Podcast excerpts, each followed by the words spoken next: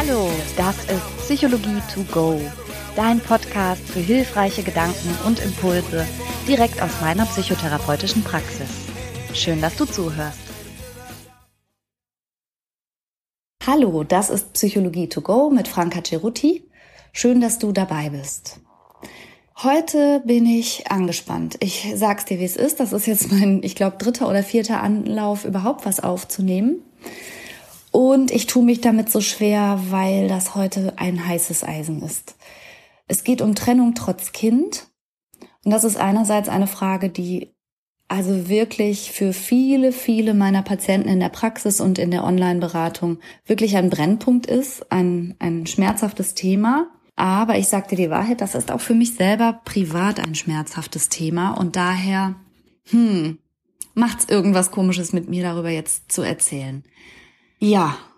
Andererseits denke ich mir, gut, zu manchen Sachen wird man zum Experten, weil man darüber viel liest und viel lernt und Prüfungen ablegt. Und zu manchen Sachen macht einen das Leben zum Experten. Und mein Leben hat mich, wenn man so will, zum Experten gemacht dafür, wie man sich mit Kindern trennt, ohne dass es Schäden bei den Kindern anrichtet. Und ja, weil es jetzt die Frage gerade kürzlich wieder aufkam bei einem meiner Patienten, habe ich gedacht, werde ich da heute mal was zu sagen. Und wie gesagt, es ist äh, zum einen sind es professionelle Gedanken, aber ich sag's dir ganz ehrlich, da schwingt auch meine mein privates Gefühl ein bisschen mit rein. Ich möchte nicht, dass diese Episode irgendwie missverstanden wird als ja, dass ich irgendwie so Schnellschusstrennungen befürworte oder dass ich sage, hey, egal, die Kinder müssen halt irgendwie damit klarkommen oder so. Also ich, ich bin schon sehr, sehr dafür, dass man in Familien, also wenn es darum geht, dass man nicht für sich selbst als erwachsene Person eine Entscheidung trifft und aus einer Beziehung aussteigt, dass man sich schon Gedanken macht, dass man dann ja eine Entscheidung trifft, die mehrere Leute betrifft und eben vielleicht auch die Kinder, die sich das nicht ausgesucht hätten möglicherweise. Und das ist schon richtig, dass man sich das schwer macht und auch ein paar mehr Gedanken daran verschwendet und das für und wieder gut abwägt. Ja, also ich mache Paarberatung in meiner Praxis, ich mache auch Trennungsberatung. Je nachdem, was gefragt wird oder in welche Richtung sich das dann entwickelt nach den ersten Terminen. Und es ist schon so, dass man mit Liebe und mit Respekt ganz viel überwinden kann in Partnerschaften. Und ich weiß auch von vielen Paaren, die eine lange Durststrecke hatten in ihrer Partnerschaft und eben nicht aufgegeben haben und dann manchmal Jahre später aber ganz glücklich darüber sind und froh sind, aneinander und an der Beziehung und an der Familie festgehalten zu haben. Und da habe ich heute erst wieder bei Facebook so einen Comic gesehen, warum Oma und Opa noch verheiratet sind. Und da sieht man so ein älteres Ehepaar, einer mit Gehstock und die gehen Hand in Hand, weil man früher Sachen repariert hat und nicht weggeworfen hat. Ja, irgendwie trifft mich das, wenn ich sowas sehe, ne? Weil ich schon dann denke, hm, auch ich habe mich getrennt und habe ich etwas weggeworfen, was vielleicht noch zu reparieren gewesen wäre. Und es ist schon so, dass es ja in nahezu keiner Beziehung keine Differenzen gibt. Also was ich immer wieder höre in der Praxis, ist, dass Paare sich irgendwie inkompatibel finden hinsichtlich Erziehungsstil oder Einrichtungsgeschmack oder auch Freizeitgestaltung. Der Ordnungssinn geht bei vielen Paaren sehr auseinander oder auch Sexualität, dass, dass es da Differenzen gibt. Und ich glaube, es gibt wirklich keine Partnerschaft, wo beide in jedem Lebensbereich auf einer Linie sind. Und das ist alles, glaube ich, so lange gut, solange man einen liebevollen Blick auf seinen Partner behalten kann und mit Humor und Respekt weiterhin aufeinander zugehen kann und beide auch die Absicht und den Willen haben, die Beziehung zu erhalten und etwas dafür zu tun. Also verstehe mich nicht falsch, man kann sich trennen, auch wenn man eine Familie ist, aber ich bin schon sehr, sehr dafür, genau hinzuschauen, ob es nicht sehr erhaltenswert ist, was man da im Begriff ist, wegzugeben. Und es gibt ja auch zum Beispiel Paartherapeuten und Buchautoren, die haben dann so ein bisschen so reißerische Titel. Da steht dann sowas wie, lieb dich selbst, dann ist ja egal, mit wem du verheiratet bist oder sowas. Da gibt es so mehrere Bücher, die im Grunde ja zu propagieren scheinen, sage ich jetzt mal, dass man auf jeden Fall zusammenbleiben soll und dass man sein Leben im Grunde parallel mit jemand anders gestalten kann und dann soll man zusammenbleiben und sich mal nicht so anstellen so ungefähr. Das sind so reißerische Buchtitel. Nachdem ich aber da mal ein bisschen reingeschaut habe, ist es dann doch so, dass selbst diese Autoren anmerken, dass ohne eine solide Freundschaft und auch ohne Erotik und auch ohne Partnerschaftlichkeit einfach keine Beziehung dauerhaft gut gehen kann. Worauf es in diesen Büchern abzielt, ist jeweils, dass es nicht so ist, dass die Schmetterlinge im Bauch, die man ganz zu Beginn einer Beziehung hat und dieses ganz hochfliegende, heiß verliebte, dass das eben übergehen muss in Partnerschaftlichkeit, Vertrauen und Freundschaft und dass das normal ist und dass man diesen rauschhaften Liebeszustand eben nicht erhalten kann. Ja gut, soweit so klar. Ich denke, da brauchen wir gar nicht drüber reden.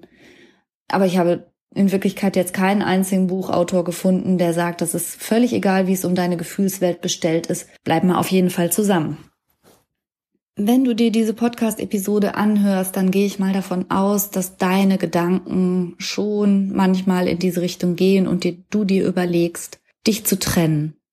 Und gleichzeitig deine Gedanken vielleicht aber auch darum kreisen, ob es nicht irgendwie möglich ist, den Kindern zuliebe das familiäre Zusammenleben aufrechtzuerhalten. Manchmal ist es auch so, dass Leute zu mir kommen in die Praxis oder in die Beratung, die schon lange Zeit von Tisch und Bett innerhalb eines Hauses getrennt sind, aber letztlich in dieser Situation verharren und stagnieren. Das heißt, so nach außen hin und formal leben sie als Familie zusammen, aber gleichzeitig teilen sie sich das Haus. Vielleicht hat einer, also haben sie schon die Betten irgendwie getrennt und beide sind nicht glücklich und beide sind gleichzeitig aber auch behindert, das Leben weiter voranzutreiben oder gar neue Partnerschaften einzugehen.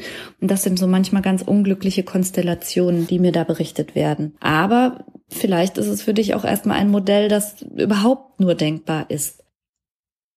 Das Gefühl, das viele Menschen haben, ist, dass an dieser Stelle weiterzugehen und seinem eigenen Herzen zu folgen und das zu tun, was einen selber glücklich macht, schlicht und einfach egoistisch ist. Und dass man sein eigenes Glück einfach nicht berechtigt ist, über das vermeintliche Glück der Kinder zu stellen. Und man hat vielleicht so idealtypische Vorstellungen im Kopf, dass Kinder sich wünschen, dass Mama und Papa zusammen sind und dass man die halt ganz traurig macht, wenn man diese, diesen Wunsch ihnen abschlägt und aus reinem gefühlten Egoismus sozusagen aus diesem Modell aussteigt. Was ich aber schon sagen muss aus meiner Praxis ist, dass zumindest viele erwachsene Patienten, die ich habe in der Rückschau, eigentlich nicht darunter gelitten haben, dass sich die Eltern getrennt haben. Oder doch klar, also natürlich habe ich Patienten, die sagen, sie haben unter der Trennung der Eltern gelitten. Aber wohlgemerkt ist es oft, wenn man genauer hinschaut, nicht die Trennung als solche, unter der sie gelitten haben, sondern die Umstände, wie diese Trennung dann vonstatten ging und wie sie gelebt wurde. Jetzt kommt Werbung. Unser heutiger Werbepartner ist Frank. Und da fühle ich mich natürlich direkt ein bisschen emotional hingezogen. Weil du Franker bist? So in der Art. Nein, aber tatsächlich fühle ich mich deshalb auch hingezogen, weil ich denke, boah, mit drei Söhnen hätten wir das mal gerne früher gekannt, oder? Du meinst einen so günstigen Mobilfunktarif in so einem guten Netz? Genau. Also wenn die ihre Podcasts auf doppelter Geschwindigkeit durchhören und dabei gleichzeitig durch alle Apps hopsen, da geht ja schon mal so ein bisschen Datenvolumen drauf. Auf jeden Fall. Wenn dann noch ein bisschen Streaming dazu kommt, dann ist ruckzuck der Monat zu Ende. Ja. Aber auch unsere Podcast-Hörer, von denen wir wissen, dass sie unseren Podcast sehr gerne im Auto und bei längeren Fahrten hören, verbrauchen natürlich auch etwas an Datenvolumen. Und das alles ist mit Frank kein Problem mehr. Denn es gibt jetzt einen äußerst günstigen Tarif im besten D-Netz. Mit Frank gibt es keine Vertragslaufzeit und damit auch keinen Stress. Man kann das einfach über App abschließen und da verwalten.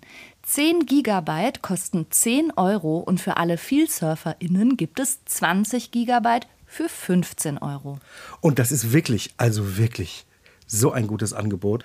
Und nicht nur, dass ihr neben diesem super Tarif auch noch eine AllNet-Flat habt und natürlich im auch getestet besten Telekom-Netz mit 5G surfen könnt. Nein, ihr könnt das sogar auch monatlich kündigen, was ich total gerne mag, ehrlich.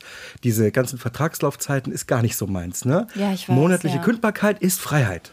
Man ist also Frank und Fry. Ja. und das Beste ist, bis zum 30.06. gibt es nochmal 4 Gigabyte on top. Es gibt dann also 14 Gigabyte für 10 Euro oder 24 für 15 Euro. Und zwar mit dem Code Psychologie 4. Also sichert euch jetzt bis zum 30.06. mit dem Code Psychologie, großgeschrieben, 4, dauerhaft 4 GB monatlich extra. Und wie das funktioniert, das seht ihr in den Show Notes oder könnt es einfach unter www.frank mit ae.de slash Psychologie nachlesen. Oh, Franka, endlich mal gutes Netz. Ich bin so froh, ehrlich. ja, und die Kinder erst. Werbung Ende.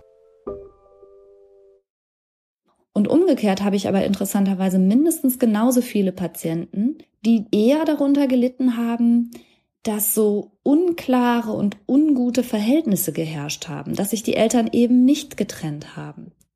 Kinder mögen keine keine Negativität, keine unklaren Verhältnisse. Sie sind im Grunde wie kleine Seismographen für die Stimmung ihrer Eltern. Und sie bekommen schon mit, dass von mir aus Mamas Stimmung jedes Mal kippt, wenn der Papa da ist oder dass die Eltern gereizt miteinander sprechen, dass, dass sie negativ sind, dass Papa oft traurig ist. Also die meisten erwachsenen Scheidungskinder, mit denen ich in meiner Praxis spreche, die, die erinnern sich schon an diese bedrückende und auch für sie verwirrende Zeit. Und die sind die, diejenigen, die dann berichten, dass sie regelrecht froh gewesen sind, als ihre Eltern sich getrennt haben oder froh gewesen wären, wenn die Eltern sich getrennt hätten. Es stimmt, Kinder wünschen sich Mama und Papa am liebsten zusammen. Aber nicht unter allen Umständen. Kinder wünschen sich glückliche und entspannte Eltern. Und die Verantwortung, dass die eigenen Eltern nur ihnen zuliebe beieinander geblieben sind und dadurch aber teilweise auch wirklich anhaltend unglücklich waren, diese Verantwortung wünschen sich Kinder in aller Regel nicht. Also ich habe erwachsene Patienten, die ganz traurig sind, dass ihre Mütter keine Ahnung, so in den 70er Jahren oder so, so ganz klar, das teilweise sogar verbalisiert haben, dass sie den Papa ja nicht verlassen können. Das hatte wirtschaftliche Gründe, aber einfach auch, weil, weil Trennung tabuisiert war oder auch den Kindern wurde direkt gesagt, so ja, das habe ich nur für dich getan. Da sagen die Kinder nicht Dankeschön, sondern die hätten auch ihrer Mutter oder ihrem Vater, wer auch immer diese Signale gibt, mehr Glück im Leben gewünscht, mehr Freiheit, mehr Liebe. Also nimm vielleicht als Anregung mit, ob deine Kinder die Verantwortung, dass du unglücklich in einer Beziehung bleibst, wirklich haben möchten. Und denk auch mal drüber nach, ob wirklich die Trennung das Schlimme ist oder wie die Trennung am Ende ausgestaltet wird. Die Wissenschaft zeigt, dass Kinder nicht per se unter der Trennung leiden, sondern wie ich schon sagte, wenn anschließend Machtspiele gespielt werden um Finanzen und dann wird der Kontakt zu den Kindern irgendwie instrumentalisiert und Eltern machen sich gegenseitig schlecht und es ist so richtig ein Rosenkrieg im Gang. Das ist eine nachhaltige und außerordentliche Belastung für Kinder. Und ja, da brauchen wir auch nichts schönreden. Das kann auch wirklich Folgeschäden bei den Kindern hervorrufen, also psychische Schäden, wenn man so will.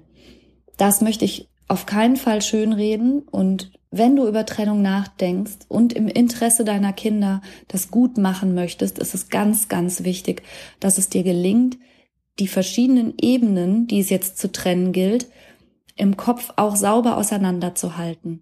Also du kannst eine persönliche Kränkung und ein Wut und Groll nicht keine Ahnung, für dich wieder gut machen, indem du aus Rache den Partner um, was weiß ich, 20 Euro verklagst, die er dir noch schuldet. Ich höre da teilweise ganz, ganz absurde und traurige Geschichten, ähm, wie Menschen, die bis vor kurzem noch gemeinsam in gutem Vertrauen Kinder großgezogen haben, ja, und auch in bester Absicht vielleicht mal eine Ehe eingegangen sind, sich plötzlich so mit Vorwürfen und Dreck überziehen, also das ist manchmal wirklich ganz, ganz, ganz unschön. Und ja, das schadet Kindern Mit Sicherheit. Wenn sie Loyalitätskonflikte erleben, wenn sie den Papa plötzlich nicht mehr lieb haben dürfen oder wenn die Mama plötzlich äh, immer eine blöde Kuh ist und Papa jedes Mal ganz angespannt wird, wenn die Kinder unbefangen was erzählen wollen. Das schadet tatsächlich. Aber das ist ja eben nicht das Problem der Trennung an sich, sondern wie ihr das später ausgestaltet.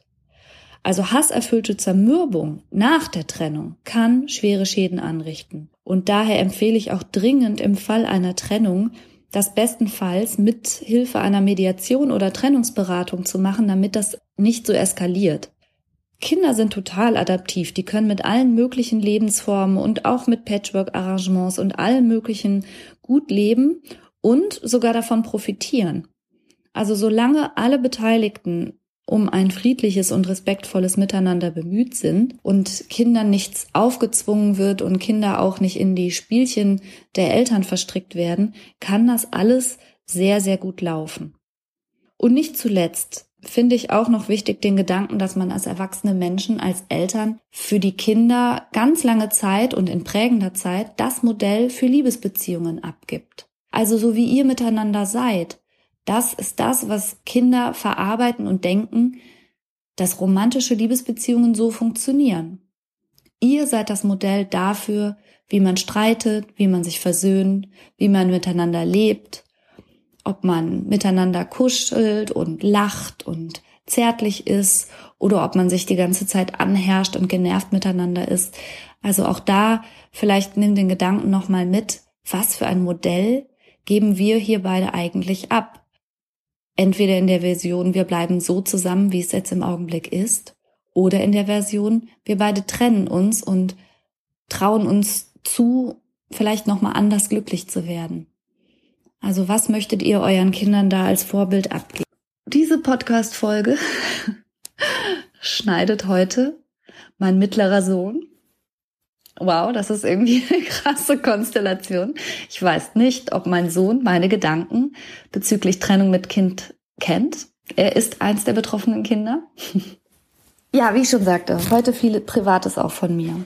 Abschließend möchte ich dir Mut machen. Du bist im Moment in einer ganz, ganz schlimmen und belastenden Situation und du machst es dir nicht leicht. Aber aus meiner Sicht, wenn du ein paar Sachen beherzigst und berücksichtigst. Und die wichtigste ist, dass du dich trennst und dass du nicht deine Kinder trennst und dass du auch nicht deine Kinder, die Kinder von dir trennst, ja? Also ihr könnt weiter Eltern sein, ohne ein Liebespaar zu sein. Und wenn du vieles daran setzt, das im besten Interesse aller zu realisieren, dann könnt ihr auch alle wieder glücklich werden.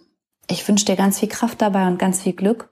Und solltest du noch Fragen haben oder speziell irgendwas, was dich zu diesem Thema Trennen trotz Kind beschäftigt. Da gibt's ja ganz, ganz, ganz viele Aspekte noch, die ich jetzt in der Kürze der Zeit nicht ansprechen konnte. Dann schreib mir wie immer gern eine E-Mail und ich versuche da alsbald drauf zurückzukommen. Vielen Dank fürs Zuhören und bis zum nächsten Mal. Tschüss. And now